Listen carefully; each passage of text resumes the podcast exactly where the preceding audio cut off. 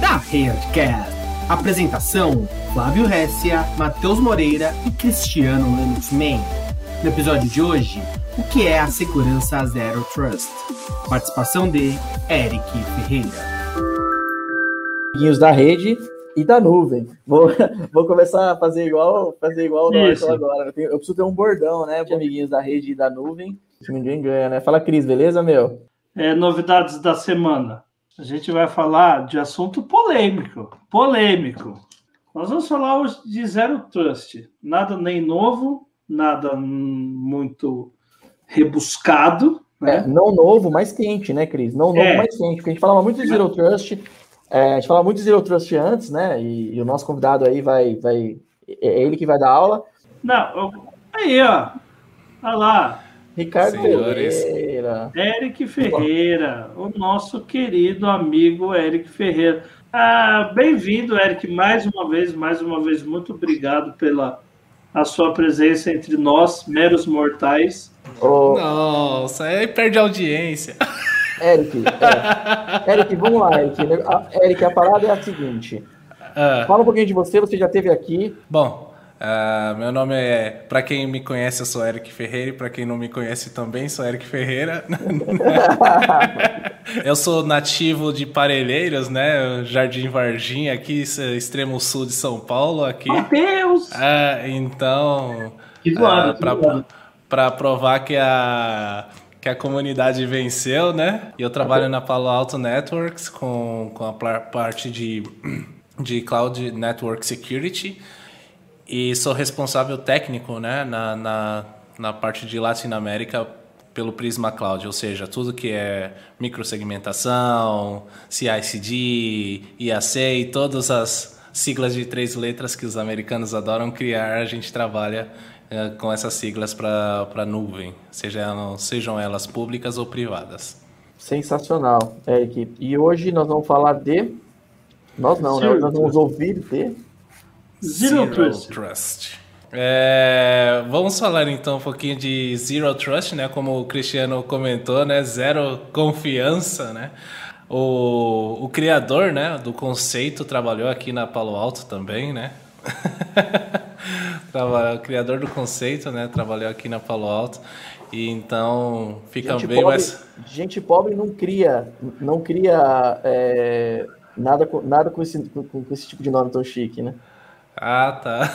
É, é, não, não, realmente. Mas. É, mas. Uh, e com isso, enfim, como o Cristiano falou, com, com a parte de Covid, né? Com a pandemia cada vez mais a transformação digital faz parte da nossa vida, né? Então, então a ideia que ocorreu, né, e todo mundo tinha a ideia de se tornar cada vez mais Uh, olha só aquele logo bonito da, da rede a nuvem ali. eu quero uma uhum. dessa, hein? Como eu faço para conseguir? já, já conseguiu. E com, com a questão do, da pandemia, cada vez mais, cada vez mais a gente fica sujeito a isso. Então, tudo, na realidade, a gente já tinha uma série de serviços que eram na nuvem, como Netflix, enfim, Amazon e entre outros, mas agora a gente vê essa necessidade maior cada vez mais, por quê? Porque com a advinda da pandemia, todo mundo começou a utilizar mais ainda os serviços online. Né? Então, com isso, uh, os data centers tradicionais não tinham a capacidade de escalar na velocidade que eram necessárias.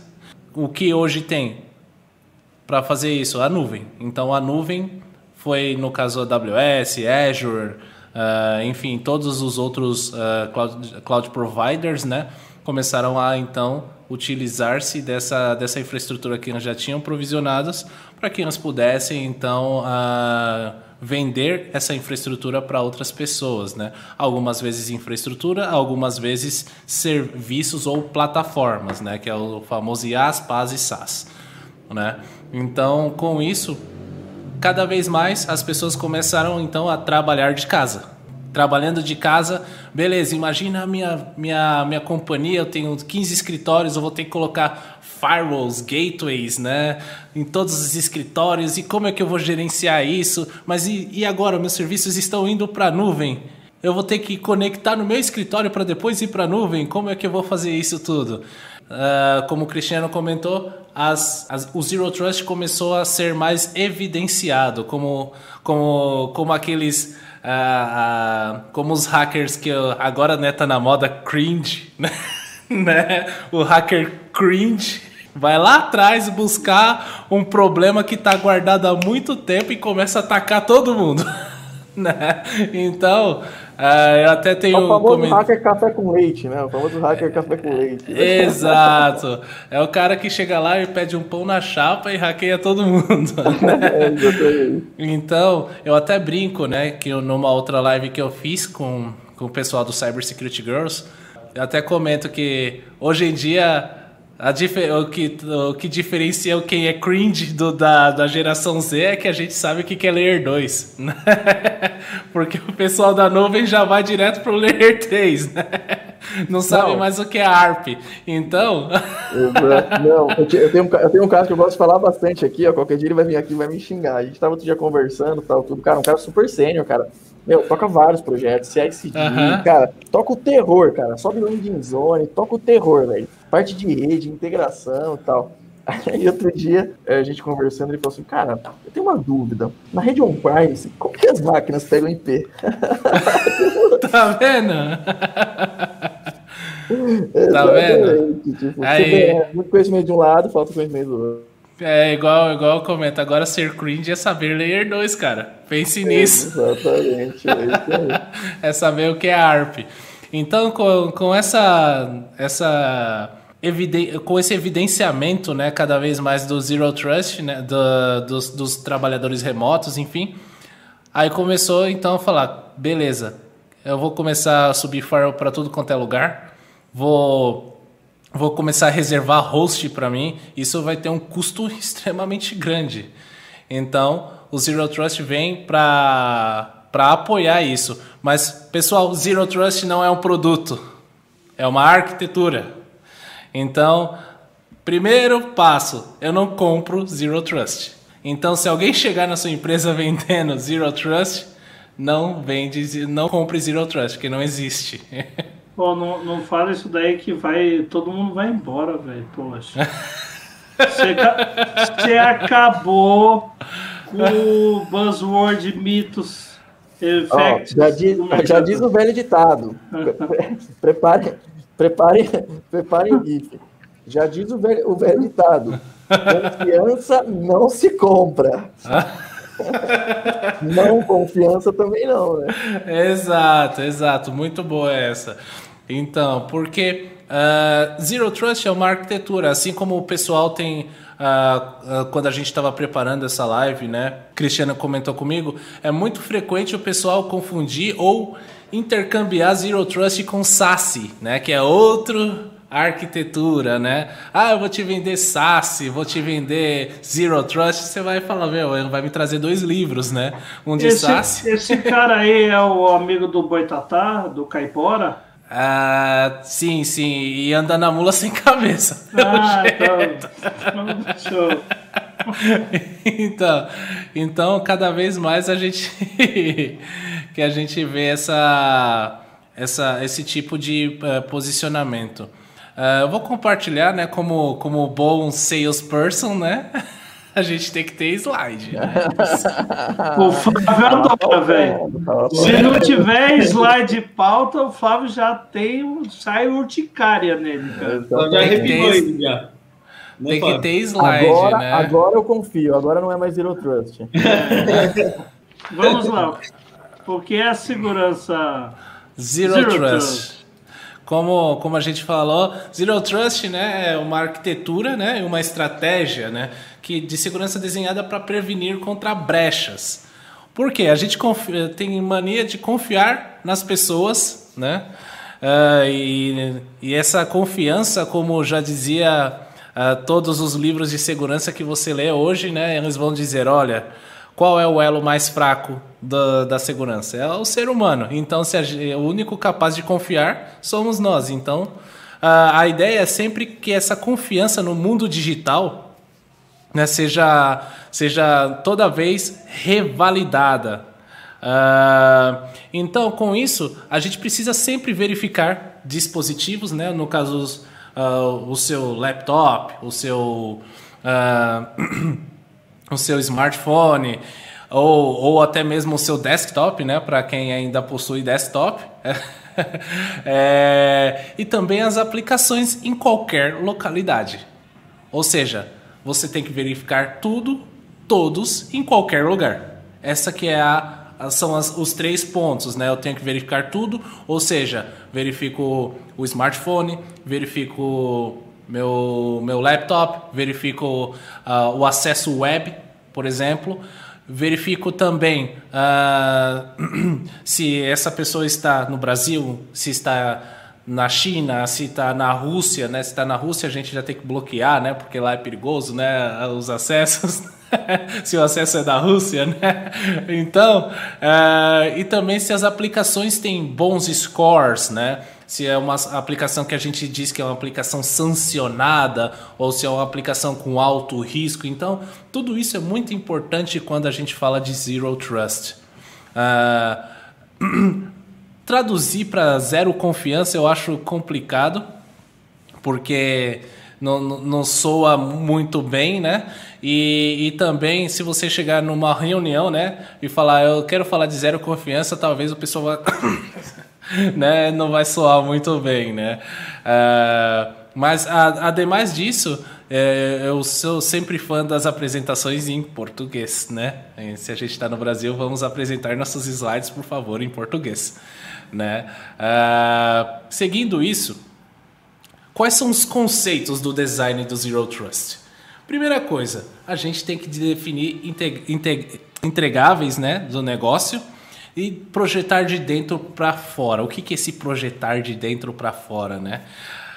Projetar de dentro para fora é o saber o que meus usuários fazem, quais são os dispositivos, quais são uh, os perfis determinar quem precisa do acesso é o, ver, é o bom e velho need to know, né? o conceito de segurança need to know, quem precisa de acesso ao quê. E depois disso, a gente tem que sempre inspecionar e registrar todo o tráfego. Ok? Então, com esses conceitos-chave, a gente já inicia a nossa jornada para ter uma, uma estratégia de zero confiança. Bom, beleza, eu já tenho voltando aqui, né, eu já tenho, já, já tenho projetado o que eu tenho dentro da minha rede, né, dentro da, do meu ambiente. Determinei quem precisa do acesso, já estou fazendo logs de tudo, estou inspecionando esse tráfego. Depois disso, tá, eu já sei tudo que eu preciso proteger. Próximo passo, qual é a superfície de proteção? Isso está dentro do meu, do meu data center? Isso está na nuvem? Isso é uma aplicação que roda em uma cloud privada específica. Onde isso está? Então, essa, uh, essa, essa, esse, esse step, né? Esse passo é muito importante, saber a superfície que você quer fazer a proteção. Por quê? Porque dependendo da superfície que você quer proteger, você vai precisar de uma abordagem diferenciada. Passo seguinte, beleza, já tenho minha superfície de proteção, já sei quem vai acessar o que, onde eles estão. Agora eu preciso saber os fluxos e transações, ou seja, eu vou acessar a nuvem, eu preciso de MFA, né? eu preciso de multifator, multifactor authentication, eu preciso, eu preciso, por exemplo, uh, de algum tipo de, de validação. Depois, após isso, próximo passo é desenhar essa rede Zero Trust, né? Desenhar esse, uh, esse como vai ficar a sua infraestrutura, onde vai para uh, autenticar, onde vai fazer toda a parte de, de acessos, onde vai armazenar esses logs, enfim, você desenhar como vai ficar. Próximo passo, criar a política, ou seja, beleza, para ir para a nuvem eu preciso de MFA, por exemplo, o meu usuário está no home office, ele precisa acessar os meus serviços de nuvem, então eu vou utilizar nesse caso o meu uh, o meu MFA. Se ele vai autenticar na VPN, por exemplo, né? Deixa eu falar isso baixo que o Cristiano está guardando a pergunta dele. Uh, se eu vou falar de VPN, por exemplo, eu vou ter multifator também. Eu vou autenticar, uh, talvez utilizando um push notification para o meu celular. Não sei. E depois disso, monitorar e manter essa rede. Então, é contínuo, né? Igual a, a, a, o termo que os americanos adoram dizer, né? Não é uma não é um sprint, né? Não é um tiro, né, de corrida, é uma maratona. Então vocês sempre vão ter esse, tipo de abordagem. Seguindo a isso, qual é o modelo tradicional de controle, né? Tem lá, tem o, o Eric, né? Tem o Ricardo. tem o Ricardo, por exemplo. O Ricardo tá lá na casa dele. Ele precisa, por exemplo, a utilizar a rede corporativa. Ele, o Ricardo está lá na casinha dele, no laptop corporativo. O que, que ele vai utilizar? Ele vai ter a, o modelo tradicional, né? Que quando a gente vai falar de Zero Trust, a gente tem que voltar um pouquinho para entender como funciona. Ele vai fazer a segurança aplicada no perímetro, ou seja, ele vai ter o nosso amigo Firewall, IDS, Proxy, DLP, aquela pilha, né? E tudo isso vai ser, a confiança vai ser baseada na localidade, ou seja, se ele está na rede corporativa, ele vai precisar de pouca segurança. Ou seja, isso já denota que a gente está tendo literalmente, a gente já tem a palavrinha mágica aqui, né? Confiança. Então a gente está confiando com base na localidade. Subestimando tá... com base na localidade, né? Exatamente. Isso já, já é, é, igual a gente fala, né? Já começou errado, né? Já está usando confiança, né? Então essa confiança com base na localidade já introduz uma série de riscos para a gente. Por quê? Se eu baixo a minha segurança na minha rede corporativa, onde eu iria atacar? O laptop corporativo. Quando ele acessar o site maroto, entendeu? De baixar filme dele. Quando eu mandar um e-mail falando, olha, aqui você vai ter o um, seu gift card da Shopee aqui, ó para você comprar aquele, aquela coisa inútil lá que você estava querendo, por exemplo, um quadro que sorri para você, sei lá. E aí a pessoa vai clicar no, no link da Shopee e vai ser infectada na hora que conecta em sua rede corporativa está comprometida, onde o nosso nível de segurança é mais baixo. Então, o modelo tradicional de controle é baseado na localidade, ou seja, tudo que está atrás do meu perímetro eu suponho que está protegido e não devo implementar os, os controles de segurança necessários. Seguindo a isso, beleza, esse é o modelo tradicional. Como eu posso melhorar? Aí o pessoal fala assim: não, olha, agora a gente vai fazer a segurança de tudo. A gente vai comprar um CASB. A gente vai ter um CASB. O CASB vai resolver todos os nossos problemas. Com isso, a gente vai falar: olha, beleza, então. Agora, meu funcionário que está em home office, por exemplo, ele vai necessitar fazer alguma conexão, ele vai pela VPN. Se ele tiver com no, no laptop dele. E aí o que, que vai acontecer? Como eu comentei, se a gente começa a, a colocar gateways e mais gateways para VPN, né? E não, Cristiano, a VPN não vai morrer, como você está vendo, né? É, ela vai se, se tornar talvez mais uh, corporativa e para conexões entre sites, por exemplo, para conexões programáticas, e talvez menos para usuários móveis. Mas isso não vai morrer. Uh, então, os gargalos e limitações de hardware. Por quê? Hoje, se eu tenho 10 usuários conectando, beleza. Amanhã, se eu tenho 200, eu vou ter uma limitação física nesse caso. Então, com isso, novamente, as apps corporativas uh, podem sofrer problemas de acesso devido ao gargalo do, dos nossos gateways. Segundo, beleza, eu tenho agora minhas aplicações que estão SaaS, por exemplo, meu Salesforce, por exemplo, meu, meu CRM, enfim, minhas, minhas aplicações que estão expostas numa nuvem ou como serviço. Então, qual é o problema? Quando acessa a aplicação SaaS, ele vai ter que logar no portalzinho, aí o portalzinho não envia o token para ele, aí o token não funciona, e aí o redirecionamento é ruim, ele cai numa janela e depois o, o cookie que ele estava utilizando expira. Aí se ele está conectado na VPN, ele não pode conectar no SaaS. Então aí vira aquela loucura novamente. E aí que veio a bala, a bala de prata, né? A arquitetura Zero Trust. Qual é a ideia principal da arquitetura Zero Trust? O usuário sempre se movimenta, ou seja, ele vai estar ou dentro do seu Office, ele vai estar utilizando o dispositivo dele, ele vai estar utilizando o laptop corporativo, ou ele vai estar utilizando o laptop da, da casa dele. Mas isso é um problema porque muitas vezes a gente foca a segurança no laptop corporativo, que é algo que eu tenho controle. E a gente sabe que cada vez mais o conceito de BYOD, BYOD está cada vez mais uh, adotado, ou seja, a pessoa que usa dispositivos pessoais, por quê? Porque muitas vezes a gente chega na empresa, por exemplo, o cara, por exemplo, é gamer, a pessoa é gamer, está acostumado com o laptop gamer dela, funciona tudo, e aí chega no trabalho, dá um, um Core 2 Duo para ela. E aí com 8 GB de memória.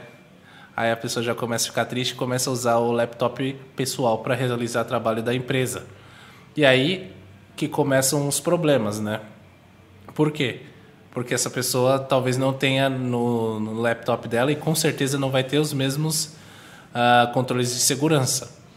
Com isso, a gente tem que garantir também com Zero Trust, através de algum agente, enfim, através de alguma validação, esse tipo de, de conexão. E aí a gente altera tudo que está no, no laptop, né? o usuário se movimenta e a gente reconhece, a gente realiza o controle de acesso em apenas uma camada. Ou seja, necessita acessar alguma app corporativa? Então vai ter ZTNA, ou seja, vai enviar um token, vai verificar a localidade, vai fazer uma série de verificações. E aí você só faz isso para aplicações corporativas. Esse daqui seria o passo 1. Um. Vai. Vamos dizer que o primeiro passo antes de você começar a, a realizar uma segurança de forma mais compreensiva, que seria essa esse tipo de arquitetura. Então eu teria totalmente protegido se a pessoa vai fazer acesso de um dispositivo pessoal, de um dispositivo de casa, de um laptop corporativo. Ok? E aí tudo isso vocês vão poder fazer, então, para todos os usuários e dispositivos, que é aquela primeira, aquela primeira slide que a gente comentou, que são os usuários, as aplicações e os fluxos, ok? Então aqui eu já consigo saber de tudo isso, né? Consigo realizar dentro da minha rede corporativa, dentro do meu do meu home office ou se eu estiver em trânsito.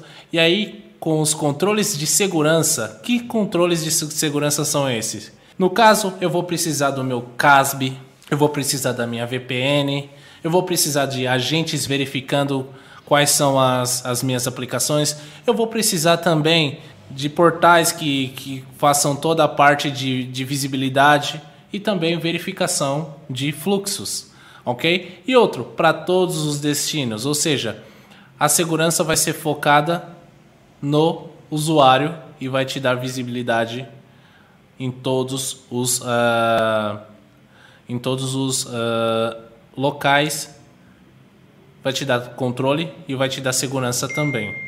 Bom beleza. A gente falou falou falou. E quais o que que a gente precisa para fazer isso a nível de segurança de redes? A gente precisa sempre prover os acessos baseados em contextos, garantir que o acesso seja, seja seguro e a partir de qualquer lugar. Ou seja, todo o tempo a gente vai estar, a gente, nós vamos estar verificando, né? Até todo o tempo a gente vai verificar, né? Na realidade, o contexto, ou seja, essa pessoa está fazendo o acesso de onde? É de um browser conhecido ou não?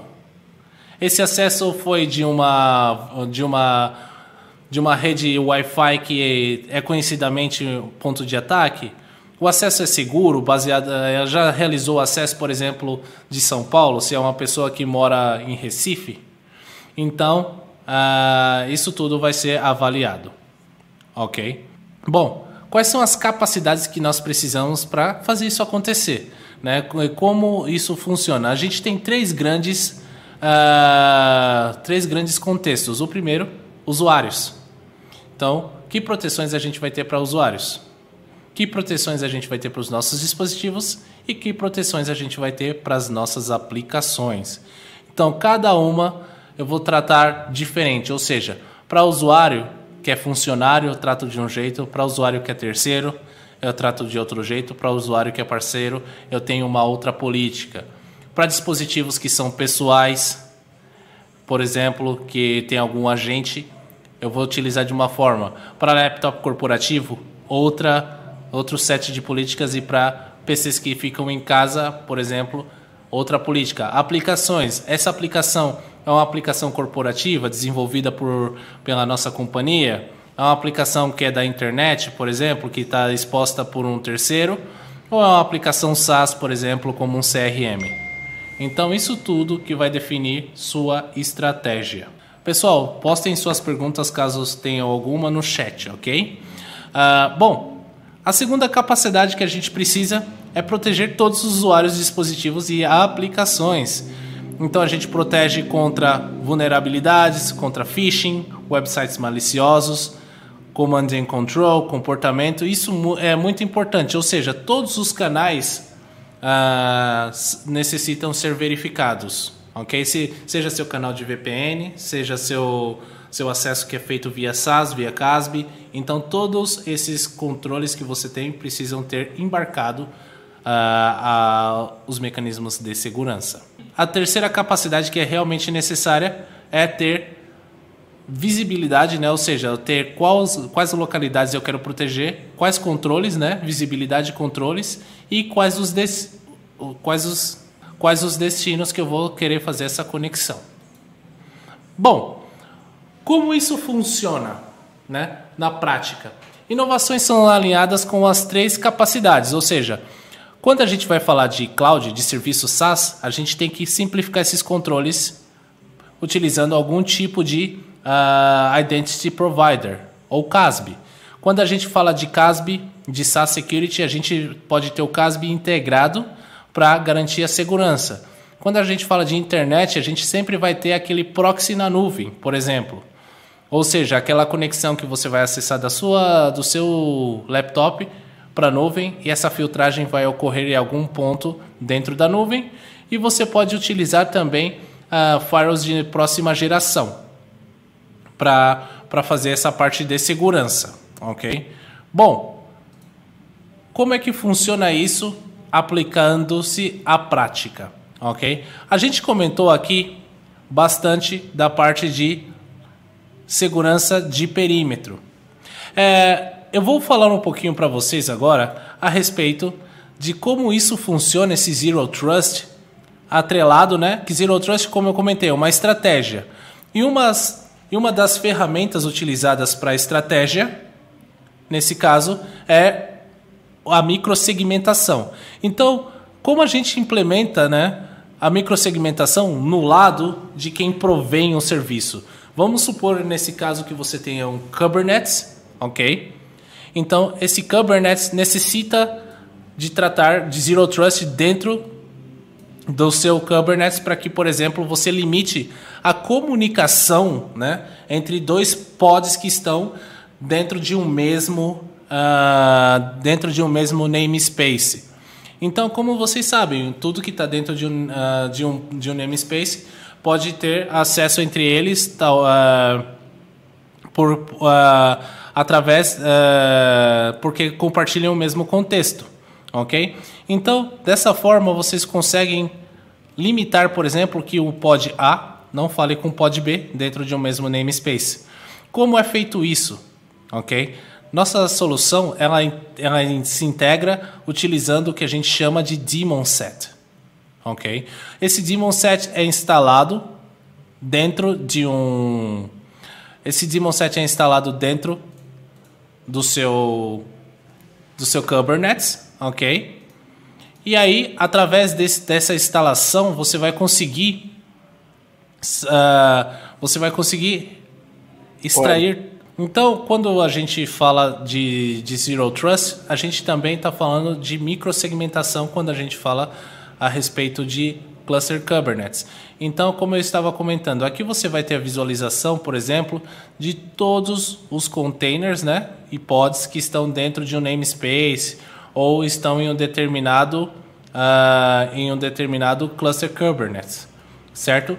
Então, essa instalação, como eu comentei, é realizada através de um daemon set, ou seja, todas essas interações vão ser monitoradas a nível de CNI, ok?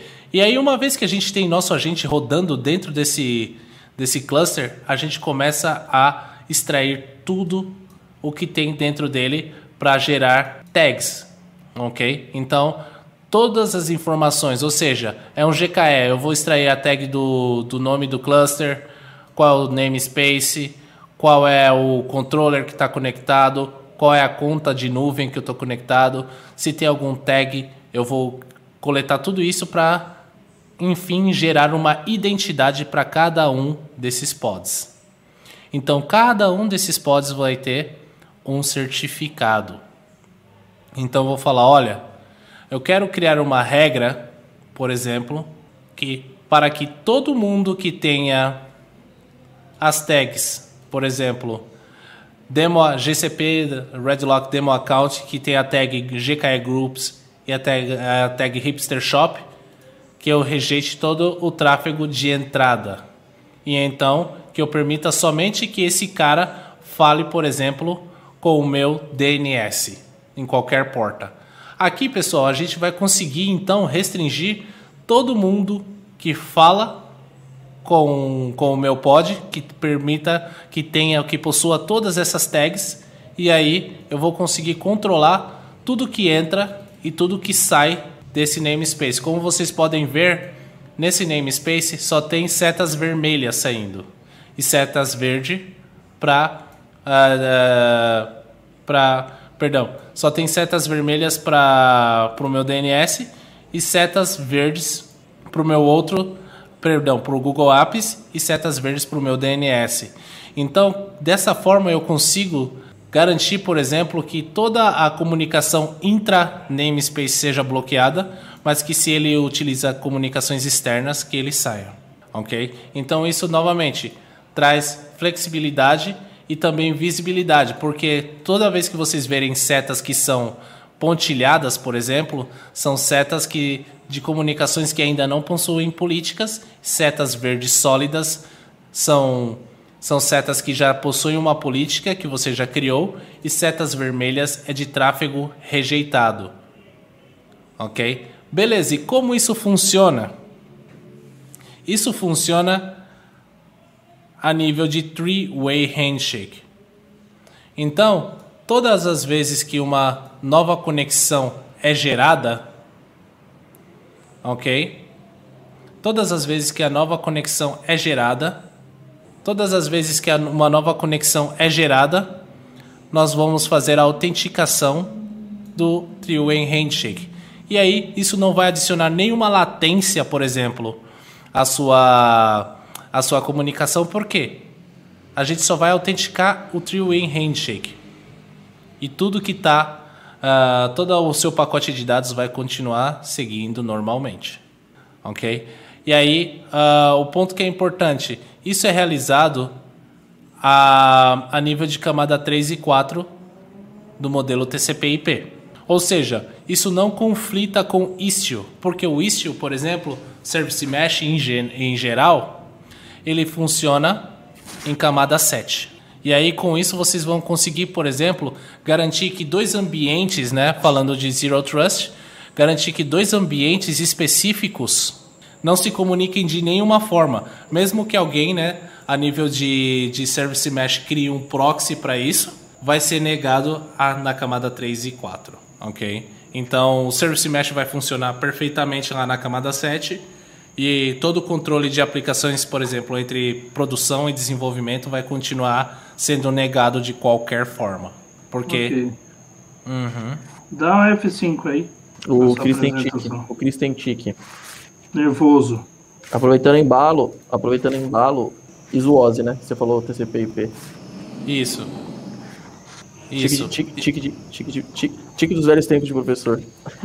sim, sim. E o mais, o mais importante, pessoal, é que isso tudo, essas políticas que são criadas baseadas em tags, podem ser convertidas em políticas como código, né? Uh, a solução que, que embasa, embasa isso, tá? Dentro da Palo Alto é o antigo Aporeto, ok?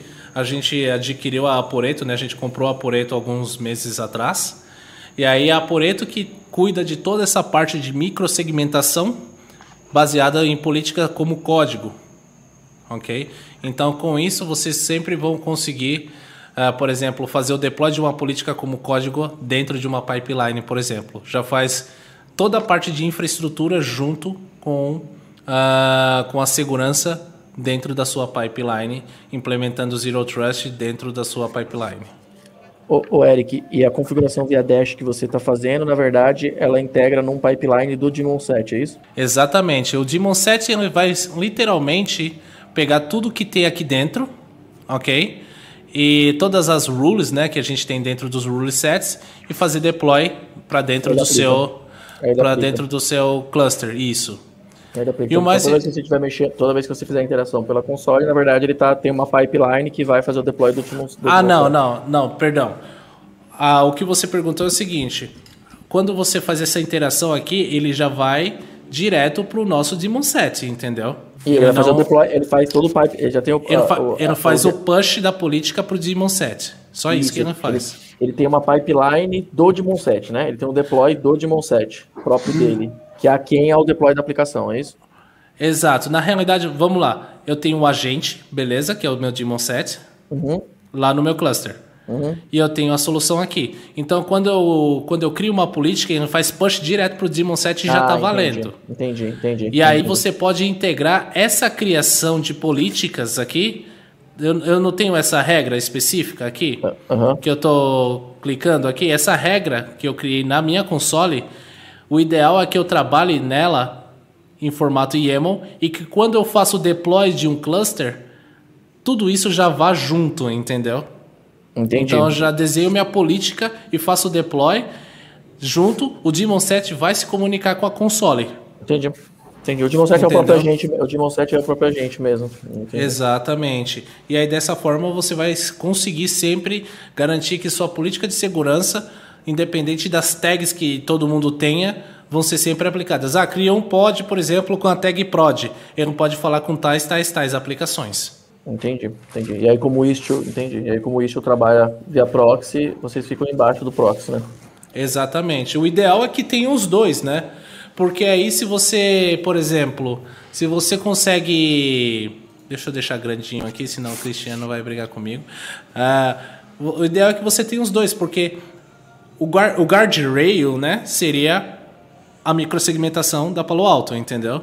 Ele vai falar, olha, produção não fala com, com desenvolvimento, com HML de jeito nenhum. Sacou? Então, hum. ah, mas eu quero que o meu DevOps possa criar os, os, os listeners deles, possam fazer a comunicação como eles queiram. Então você põe o Istio em cima, entendeu? E aí eles podem fazer o que eles quiserem na camada 7. Entendi. Pode criar listeners, roteamentos, né, direcionamentos de portas como eles como for conveniente. É, mas você garante que um cara que for uh, comprometido, um pod, né, que for comprometido, por exemplo, aqui na no meu app Dependency Map, se eu tenho um pod que ele é comprometido por alguma razão, né, ele não vai vazar o ataque para os outros pods, ele não vai ficar isolado, entendeu? Porque não existe comunicação dele com o pod no mesmo namespace. Uhum. Uhum. Não, Entendeu? Entendi. entendi. E aqui entendi. que vem o conceito da validação contínua dos fluxos né, e das aplicações dentro do Zero Trust. Isso é uma parte do Zero Trust aplicada uh, à proteção de, de cluster Kubernetes.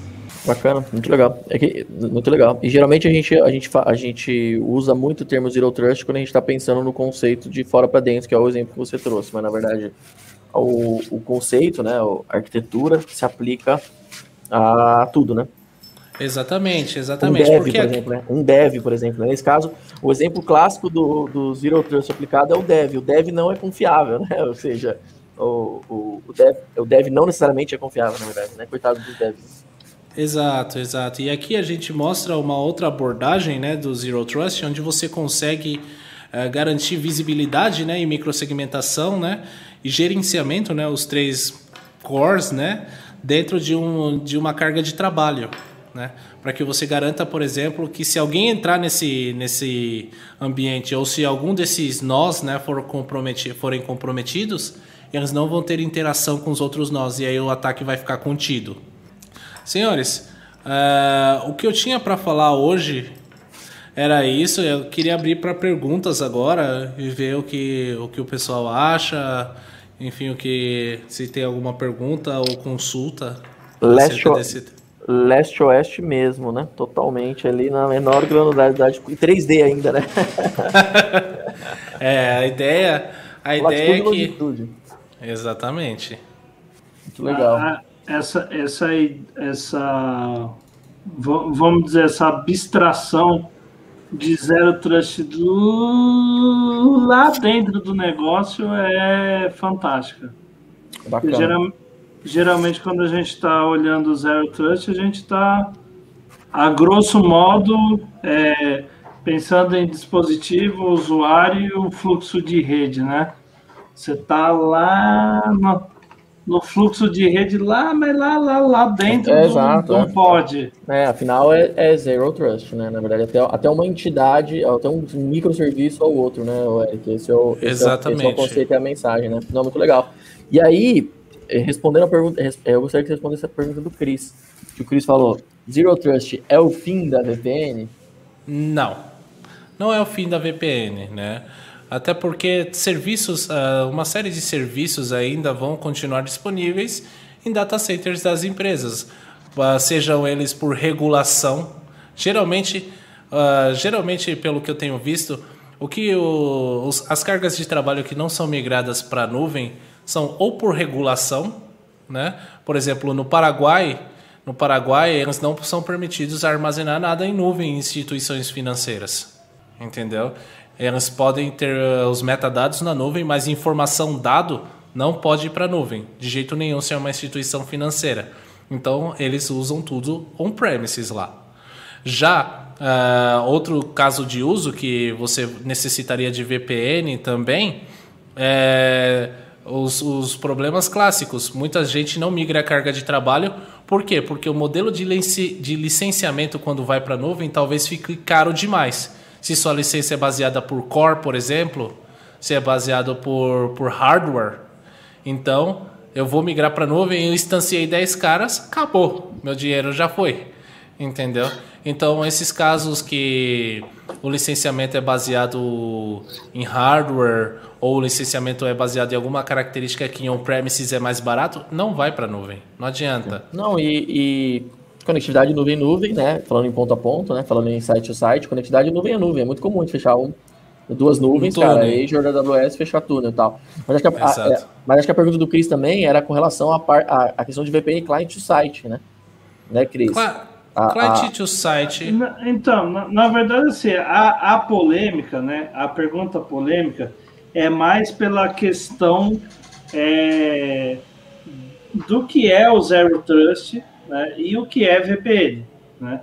Quando a gente está falando de, de Zero Trust, a gente, a gente já põe, a gente põe cinco pilares, né? Que a rede é sempre hostil, Sim. não importa que rede seja, né?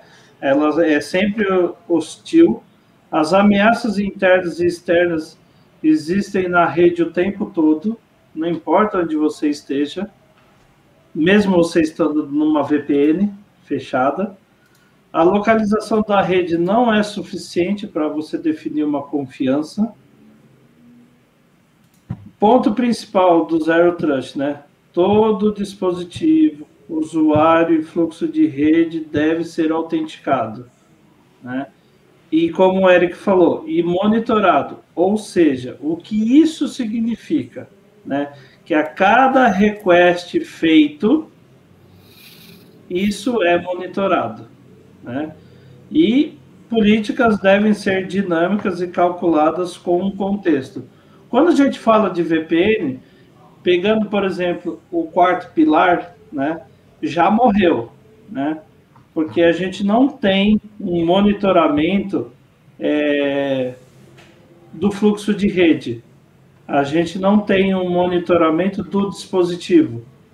Se o túnel fechou, beleza. A confiança nessa rede está ok. Mas se no meio do caminho esse dispositivo pegou um malware, que seja, esse malware vai lá para dentro da rede. Ele pode, ele pode ser infectado naquele momento e naquele momento ele já está ali, né? A, se você, por exemplo, é, fizer qualquer alteração na, na ponta, né, no, no dispositivo, é, isso não, não derruba esse túnel, porque geralmente, né, como que é definido esse fluxo de rede numa VPN? O tempo, né? Ele é definido por um tempo, um dia, é, 720 horas. Geralmente tem um keep alive em cima desse fluxo de rede. Então, por isso que, eu, por isso que a gente fala, quando a gente fala de, de, zero, de Zero Trust, focado no que é Zero Trust para VPN, existe essa polêmica por conta disso, né? De como que é visto, como que é o funcionamento é, da VPN, né? Como que é visto esse fluxo, né? O, a parte do, do input, output, DMZ, enfim, todas essas e, coisas. E também, né, Cristiano, quando você fala de VPN, você já presume que quem tem um agente é seguro, né? Sim. Você sim, já, tem. já confia quem tem um cliente e confia quem é a outra ponta, né? Então você tem essa. Já, já quebra o conceito já nesse, nesses dois pontos, é, né? É. Porque... Mas esse é o. Fala. É, desculpa, Cris. Mas, esse, mas essa é a questão, assim. É, não é que VP, Zero Trust e VPN não combinam. É que, na verdade, a VPN client to site, do jeito que a gente em geral está acostumado a utilizar, ela não é o suficiente para atender uma arquitetura Zero Trust, entendeu? Esse é o ponto. Então, assim, ela, não é o, ela não é o suficiente. Mas eu... não, quer dizer que, não quer dizer que ela não seja efetiva e nem utilizada numa, numa arquitetura Zero Trust, por exemplo. Né? É, eu, assim, eu concordo e discordo né? E, e falando, eu fui escrever porque eu tô com outra coisa na cabeça, mas não é, é, é, é inside e outside. Quando a gente está falando de rede, inbound, é outra coisa. Inside, é, outside, inbound, outbound. Não, mas é inside e outside, né? E na parte de cima, DMZ. Mas, assim, eu concordo e discordo, porque, assim, o, eu, como, como formadores de opinião, ponto. Né? Como docentes que aqui já fomos, somos e continuaremos sendo, né? A gente sempre tem que imputir na cabeça de quem está assistindo aí, VPN não é algo seguro. VPN não é algo seguro. Né? Você não, não é porque você fechou um túnel de uma ponta a outra, seja client to site, é, enfim. Site to site, não site importa a modalidade, site, né? não importa a modalidade, ela não é um, ela não é algo seguro, né? Não é porque isso fechou o túnel que aquela rede passa a ser confiável, né? Então aí onde que cai alguns, onde tem as maiores, os maiores problemas que a gente tem de segurança se forem pesquisar é de, de dentro para fora, não de fora para dentro. Por quê? Por conta disso. Ah, tem lá VPN e aí meio que não deixa um, um monitoramento ativo né, nessa ponta, todas essas coisas. Mais a, a, a, a polêmica não é tão polêmica, é mais para trazer essa consciência que, tipo assim, cara, cada vez mais nós vamos ter. É, esse vou voltar, né? Vamos voltar em 2020, quando se falava do novo amanhã, né? Esse novo amanhã, ele já é o, o novo passado, enfim, o home office já está aí, né? Então, cada vez mais nós precisamos buscar conceitos que já, já existem, né? Para que a gente torne as nossas aplicações, o nosso dia a dia ainda mais seguro. Por isso que eu quis levantar a polêmica e também é, trazer o assunto de Zero Trust que não é tão velho, né, para quem é de redes e tem um viés de security, mas é mais para a galera, ó, prestem atenção, né? É, prestem na, verdade, atenção. É, na, verdade, é, na verdade, o ponto é, cara, fechou uma VPN não é o suficiente para você se sentir seguro. Acho que esse é o recado, né, Cris? Uhum. Exato. E, e, também, e também, seguindo ao que o Flávio comentou, tá, Cris? Uh, em relação à VPN e Zero Trust, a, a questão é que o pessoal, quando fala-se de Zero Trust, pensa muito, pensa-se muito em usuário acessando alguma coisa não, não, não pensa se, por exemplo, nesse exemplo que eu, que eu comentei aqui, de você aplicar Zero Trust na sua infraestrutura de back-end. Né, uma coisa mais programática, entendeu? Então, uh, uh, o pessoal ainda tem uma visão bastante de usuário acessando algum, algum usuário ou algum, algum acesso programático utilizando um recurso. Então a gente precisa entender que o Zero Trust também precisa ser implementado nos fluxos de, de comunicação. Esses fluxos de comunicação não são apenas de interação humana ou de, de alguma interação uh, de alguma interação programática, elas também envolvem infraestrutura. Uhum. Então, é esse outro viés que eu, que eu trouxe né, para mostrar que Zero Trust também precisa estar dentro de uma VPN, por exemplo, para para ela, ela ser Zero Trust, né, Cris? Ela deveria, então, ter uma autenticação contínua, por exemplo. Meu de fluxo conexão, né? Exato, então. Conexão. Ou seja, mudou o IP, já ia ter que pedir autenticação novamente, autenticação contínua, mudou a localidade, algum tipo de autenticação, entendeu? Então, é, algum, algum uh, agente mais uh, baseado em localidade, entendeu? Algo mais rebuscado. Então, porque hoje, se você utilizar, é, é um IP conectado a outro IP, que eles presumem que os dois são conhecidos e seguros, tro porque trocaram chaves, e essa chave pode ser uh, comprometida na negociação do túnel. Uhum. Então, por isso que... Negociação da fase 1. Exato. Mas, é, mas, mas, mas, mas, isso que fez, viu, Eric? Desculpa te cortar, mas é, é, isso que fez, é isso que fez, é, isso que é, que é, tão animal da apresentação, cara, assim, do, da apresentação que você fez, e já colocou ela aqui no meu top de, de, de mostrar pra galera, de, de falar, cara, vejam isso que você precisa conhecer.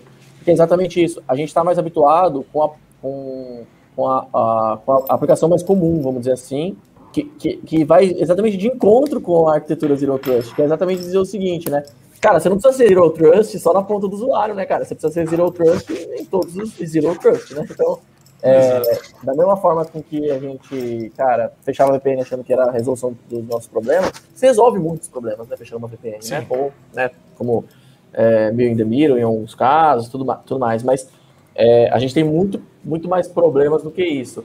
Tanto, tanto para essa comunicação externa, quanto para quando a gente fala, por exemplo, de uma aplicação própria, por exemplo, né, que é o exemplo que você trouxe, uma aplicação, a gente tem uma aplicação própria desenvolvida aqui, um conjunto de APIs que levam o meu e-commerce, né? Uhum. É, é, um, é um risco muito grande se um microserviço for comprometido, né? Ou, Sim. Ou se, um, ou se um deploy, cara, for com um bug ou algum problema, alguma falha, né? Exato. E até tem uma pergunta aqui: existe algum tipo de zero trust em equipamento, em equipamentos IoT? Sim, isso é, né? Isso é polêmico, hein? É. É assim, eu já, eu já, eu já vi, tá? E sim existe. Mas, é, novamente, qual é o conceito? É validar o tráfego, identidade e monitoramento. Então, se, se a aplicação tem esses três pontos, né? Se esse agente para IoT uh, tiver esses três pontos, você vai conseguir uh, fazer Zero Trust também para IoT. Eu, eu acho mais engraçado que, tipo assim, puxa, o cara foi perguntar justo de IoT, que é o. É tipo. A, o menos pensado em security é IoT, né? É, mas, ah, por exemplo, é, mas, por exemplo, se você pegar aí, aí, aí falando do, dos pilares, se você for pegar, por exemplo, a solução de IoT da AWS, ela faz muito TLS, ela faz o controle total é, de tudo que acontece, ela autoprovisiona. Então, assim, Sim. é uma questão da implementação e não do é. dispositivo propriamente dito e tudo mais. Né? É, é a questão de é. você lembrar de todos os pontos né, e garantir que você vai ter é, esse, todos esses controles ali naquela comunicação. Né? Mas, é, admissão mas... também, né, Cristiano? Uhum. Essa parte uhum. de admissão de dispositivos. Exatamente. A... É, lembrando que a parte mais falha é sempre o dispositivo. É sempre o hardware. No IoT, a maioria. É sempre da... tudo, Cris. É sempre Não, tudo. Não, é sempre Chris. tudo, mas a maioria que está ali. O Eric, assim, para a galera que está assistindo, né? É, o Eric, obviamente, tem propriedade para falar. O Eric é CISP, é, é Cloud Security Professional, também tem todas da esse Côncio. Ele tem todos. Todos que tinha lá, ele foi, vai, eu vou tirando, né? Mas é, é essa, essa parte de, de, de Zero Trust é, uma, é um. Como eu falei, não é algo tão novo, mas é algo quente no momento, né? Sim. É algo quente e importante também mostrar que, tipo assim, cara, é, tá indo além, né, do que o próprio conceito de Zero Trust traz, né, que é fazer, cara, aquele controle lá dentro do pod, Cara, eu fico imaginando, porque você vai é, criando camadas que, tipo assim, cara, tudo bem. O cara já teve um trampo danado para chegar ali naquele pod, que seja, né? Na, naquele pod. É, só que ele morreu. Ele tá lá dentro e morreu. É. Pô, às vezes ele nem sabe o que é um pod, né, Cris? Às vezes ele nem sabe não, que é ele, ele só tá lá, né, cara? ele só tá lá, né? É, a, gente, a gente sabe que é um pod, mas, tipo assim, chega lá e morreu, tipo. Porque eu garanto que com essa abstração toda, com todo esse monitoramento, cara, a hora que ele chegar lá, alguém no SOC já falou: opa, tem alguém lá dentro que não devia estar, mata ele, pronto. Ele, já nem, ele já nem sai, entendeu? Talvez Sim. deixa chegar lá. O, algum, alguns estudos de segurança até mostram esse caminho de tipo assim: você detecta que está tendo alguma ameaça e deixa a ameaça chegar para ver qual é o caminho que ele fez e para você ainda tratar ainda mais a sua segurança. Então, assim, você sabe que está acontecendo algo e você vai monitorando até onde você sabe que pode chegar, que não vai trazer nenhum, nenhum transtorno para sua infraestrutura, como todo, para sua aplicação. E aí você fala para o atacante, ó, Valeu, obrigado. Ah, Me assim, ajudou. Assim, é, eu acho que vídeo aí, né, ransomware do Fleury, né, que, que, te, que, teve aí. Uh, uh, eu, acho, eu, acho, eu acho importante notar que os controles eles existem, mas uh, por que, que eu falo dos, dos, dos hackers cringe, né? Agora, né? Da, da modinha. Porque, cara, o ransomware ainda é porque o sistema está desatualizado, cara. É, é, então, o ransomware é porque você não aplicou o patch, cara. Entendeu? Então você está vulnerável a alguma coisa. E atualização é o serviço mais básico. Entendeu? E mais primitivo. Entendeu? Então, enquanto uh, uh, esse, esse tipo de coisa é igual agora, eu, ainda trabalho com clientes que ainda estão. A gente está no Kubernetes 1.21 já, né? Uh, já estamos no 1.21. Eu, uh, tem clientes que ainda estão no 1.15, 1.16, entendeu? Sim, e a gente está falando de um ambiente cloud native, ou seja, você usa container para você poder migrar facilmente. Sim. E não, você é, não consegue atualizar um cluster, entendeu? Sim. É, e, e, e, normalmente num ambiente onde essa migração não é complexa, né? Simplesmente, cara, no caso de AWS, por exemplo, né? A AWS ela mantém as últimas quatro versões e deixa de dar suporte para a quarta, né? Para quarta. Então, você, teoricamente, você tem três versões, que, cara, não, não demora tão pouco tempo assim para mudar, né?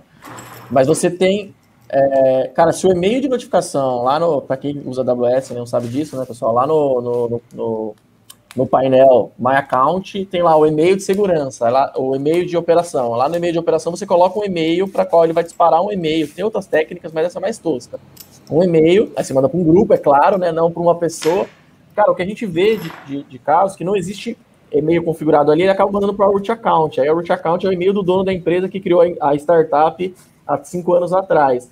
E aí ele avisa que o Kubernetes tem que ser atualizado, mas ninguém recebe esse, esse e-mail de aviso, tá? É, é isso, mas é isso mesmo. Voltamos, né, ao quinto tópico do ASP Top 10, né? Security Misconfiguration. Isso quer dizer, cara, isso quer dizer, aí dá, mis, dá exatamente, miscon, chega, chega a ser misconfiguration, na verdade. Não, né? chega a ser, porque faz parte. Então, tipo, é aquilo, cara, foi atualizado em 2017. Eu pensei o, que você ia falar. Eu pensei que você ia falar. Não, o é. Top 10 foi atualizado 2017. em 2017. Não, é que eu pensei é... que você ia falar o item 9. Eu pensei que você ia, você ia falar o item 9, né, cara? Que é vulnerabilidade conhecida implantada. Na verdade, é os dois, né? É vulnerabilidade conhecida implantada e misconfiguration, né? É só, só piora, cara. Bom, Eric, ó, mais uma vez, te agradecer, né? Beleza. Então, segunda-feira a gente volta com novidades da semana. Eric, cara, obrigado demais, cara, sensacional mesmo. Puxa, muito legal. É, muito, muito legal trazer essa ótica de Zero, de Zero Trust, que, putz, é importantíssimo, acho que pra gente e pra todo mundo. É sempre bacana ter você aqui, cara, volte sempre. Cara, novamente, conte com a gente aí para participar das suas comunidades também, pra gente ajudar você aí compartilhando um pouquinho do conhecimento que a gente tem. Sim, estamos, sim. estamos devendo para ti, Ricardo. Exato. Fique em casa, casa e estudem. estudem. Você ouviu mais um episódio da Da Redcast, com a apresentação de Flávio Hessia. Acompanhe todos os episódios da Redcast nas principais plataformas de streaming.